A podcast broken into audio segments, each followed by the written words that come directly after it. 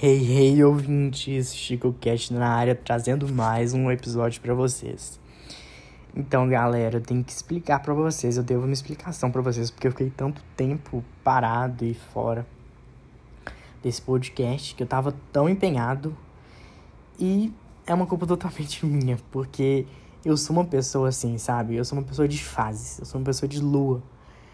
É, eu sempre, tipo assim, ainda mais nessa pandemia que eu fiquei preso dentro de casa, assim como todo mundo que deve estar me escutando, respeitando o isolamento social, que ficou muito é, em casa. É, e cansado, né? A gente fica em casa e a gente fica cansado, porque a gente não descansa a cabeça, porque tem educação à distância, e aí tem que estudar para as provas, e aí chega um monte de responsabilidade que a gente tem. E, enfim, aí eu fui inventando de fazer muita coisa. Eu fiz meu podcast, aí tive a fase podcast. Aí eu deixei o podcast de lado, não sei porquê. Eu acho que. Não sei. Porque. Aí eu deixei esse trem de lado. Gente, vocês me desculpam, me desculpam, sério. Aí eu fui pra fase dos livros, aí eu comecei a ler. Aí eu li uns 300 livros. Eu li até cansar de ler. Aí depois eu assisti série, comecei a assistir um monte de série. Aí. Aí eu parei de ler, cansei de ler. Aí eu fui pra fase da série. Aí cansei de série, eu não, não tava aguentando mais assistir série. Aí agora sabe o que, que é a minha fase? A minha fase agora tá sendo fase xadrez. Desde que eu assisti aquela série, o Gambito da Rainha, que eu super indico pra vocês, gente. É muito boa essa série. O Gambito da Rainha. Não tem no Netflix. É uma minissérie, não cansa. É muito boa mesmo essa série. É sobre uma menina que é órfã, tem uma história de vida muito muito emocionante a história de vida dela, que ela é órfã e tal, ela perdeu a mãe, né? Se ela é órfã, ela perdeu a mãe, né? Claro. É, ela foi pro orfanato, aí ela é boa de xadrez e tal.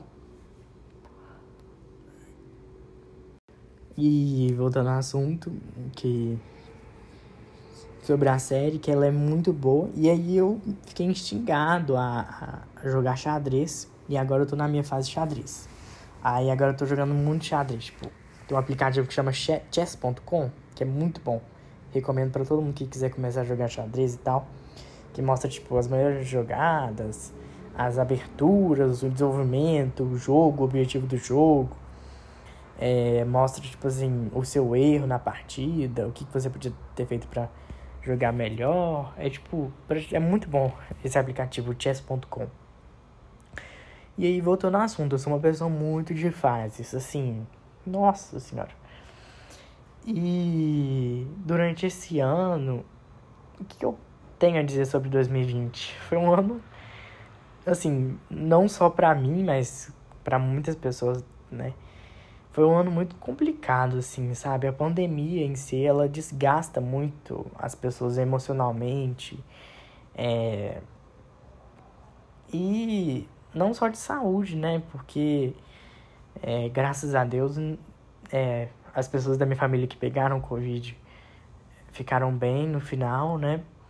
Mas desgasta, né? Isso é um desgaste, não só físico, quanto um desgaste emocional, que todo mundo fica muito apreensivo em relação, ai, eu tenho medo de pegar Covid, eu tenho medo do que pode acontecer comigo se eu pegar, eu tenho medo do que pode acontecer com meu pai, com meu, minha mãe se ela pegar, com meu vovô, com minha vovó. E esse tipo de apreensão gera muita ansiedade na gente. Sem contar que a mesmice do, do dia a dia cansa. Esse fato de, tipo assim, se acordar, se fazer as mesmas coisas todo dia, é um tipo de coisa que cansa. Cansa bastante a gente. É, porque, geralmente, quando a vida tava normal, sempre tinha alguma coisa de diferente. Por mais que a gente seguisse uma rotina, tinha uma coisa de diferente que acontecia. É... E geralmente esses dias de isolamento é sempre a mesma coisa. Tipo, mesmo se você seguir uma rotina, é sempre a mesma coisa. Porque você tá preso ao que? Sua casa. Você sai no máximo para ir numa academia, né? Seguindo as normas de, de saúde, para um, dar uma, para dar um, respirar um ar na rua também de máscara, nem respirar o ar assim tão puro assim, né? E também dá medo também de ficar saindo. É, é um, foi um ano difícil para todo mundo. E sem contar que essa educação à distância, para quem está é, no ensino médio, para quem quer prestar vestibular, foi um terror, né? Tiveram pessoas que se adaptaram muito bem, que falaram, nossa, é ótimo, eu super me adaptei, eu, eu me concentrei melhor. E tem já aquelas outras pessoas que falam, não, presencial é muito melhor, né? E não se adaptaram muito bem a esse modelo. Eu fui uma das pessoas que não se adaptaram muito bem a esse modelo de educação à distância, pelo fato de, de que eu sempre absorvi muito bem estar presente nos lugares. Tipo, ah, eu tô dentro da sala de aula, tô presente na sala de aula, eu tô vendo o que o professor tá fazendo, ah, eu lembro o que o professor falou de tal e tal dia, quando ele tava fazendo uma brincadeira. E o ensino é presencial é um ensino muito mais lúdico, é um ensino muito mais de contato, e eu sinto muita falta disso, sabe? E meu ensino de algumas matérias, tipo física, física é o terror. Eu sinto que eu não aprendi nada de física esse ano. Física tá sendo terror, assim, traumatizante pra gente que quer prestar vestibular, né? É, eu vou prestar vestibular ano que vem, que é desesperador. Enfim, mas se Deus quiser, vai ser uma vacina e as aulas vão voltar ano que vem, porque eu não tô dando conta é, de surtar. O seu ano do vestibular tá sendo educação à distância. Eu tenho muita pena de quem vai fazer o vestibular esse ano, do terceiro ano. Muita pena mesmo. Porque, como eu disse, não é todo mundo que adapta esse sistema de educação à distância. Sem falar dos alunos de escola pública que nem tiveram aula direito, né? Enfim, triste a realidade, muito triste. Mas, como eu disse, 2021, 2020 foi um ano difícil para todo mundo e eu espero que passe. Mas voltando ao assunto do meu ensino de física, ficou péssimo. Ficou muito, muito ruim. E até que humanas deu certo. Deu certinho. Porque eu tenho facilidade com humanas, com literatura. Nossa, eu aprendi muita literatura esse ano. E o meu cursinho de matemática, que, nossa, é fantástico. Os, os mestres da matemática, fantástico. Porque eles foram para o estúdio gravar e assim, fenomenal, fenomenal. Aprendi muita matemática esse ano. Nossa Senhora. E eu, tô, eu sou muito grato por isso. Por ter esse privilégio, sabe? Mas aí chegou esse. E aí eu comecei a seguir uma rotina, né? Eu sempre usava minha agenda, fazia meus treinos, ia na academia, fazia dieta. Fiz dieta esse ano certinho, deu certinho. Agora chegou nesse final de ano, eu não sei o que nasceu comigo, eu cansei de tudo, não tô aguentando fazer mais nada. Não aguentei mais assistir série, não aguentei mais. Eu não tô aguentando, não tô com cabeça, sabe, pra isso. Eu tô. Hum, eu tô com cabeça nas férias, eu quero ficar à toa. E esse final do ano eu tô com muita dificuldade para assistir aula. Nossa, tô com muita dificuldade mesmo. Eu tô com dificuldade para centrar, eu acordo, não quero fazer nada, eu acordo quero ficar olhando pro teto. verdade é essa. E eu também tô amando escutar música na minha caixa de vinil. Que eu mandei consertar, né? Que tava estragado. E eu comprei dois discos muito tops. Um da Amy Winehouse e um do Red Hot. E o que eu mais amo, que é tipo emocionante escutar esse, esse álbum. É o The Dark Side of the Moon do Pink Floyd. Nossa, maravilhoso. Assim, de arrepiar. As... Nossa, ainda mais o disco. Nossa senhora. Muito emocionante. E. Bom. Era só isso mesmo que eu tinha pra falar de mim. E nesse final do ano, é. Aí meu aniversário, né? Foi dia 27 de novembro. Foi muito bom meu aniversário. É, eu fui num restaurante do Léo Paixão, Gluton. Nossa, restaurante maravilhoso. É uma experiência gastronômica muito diferenciada.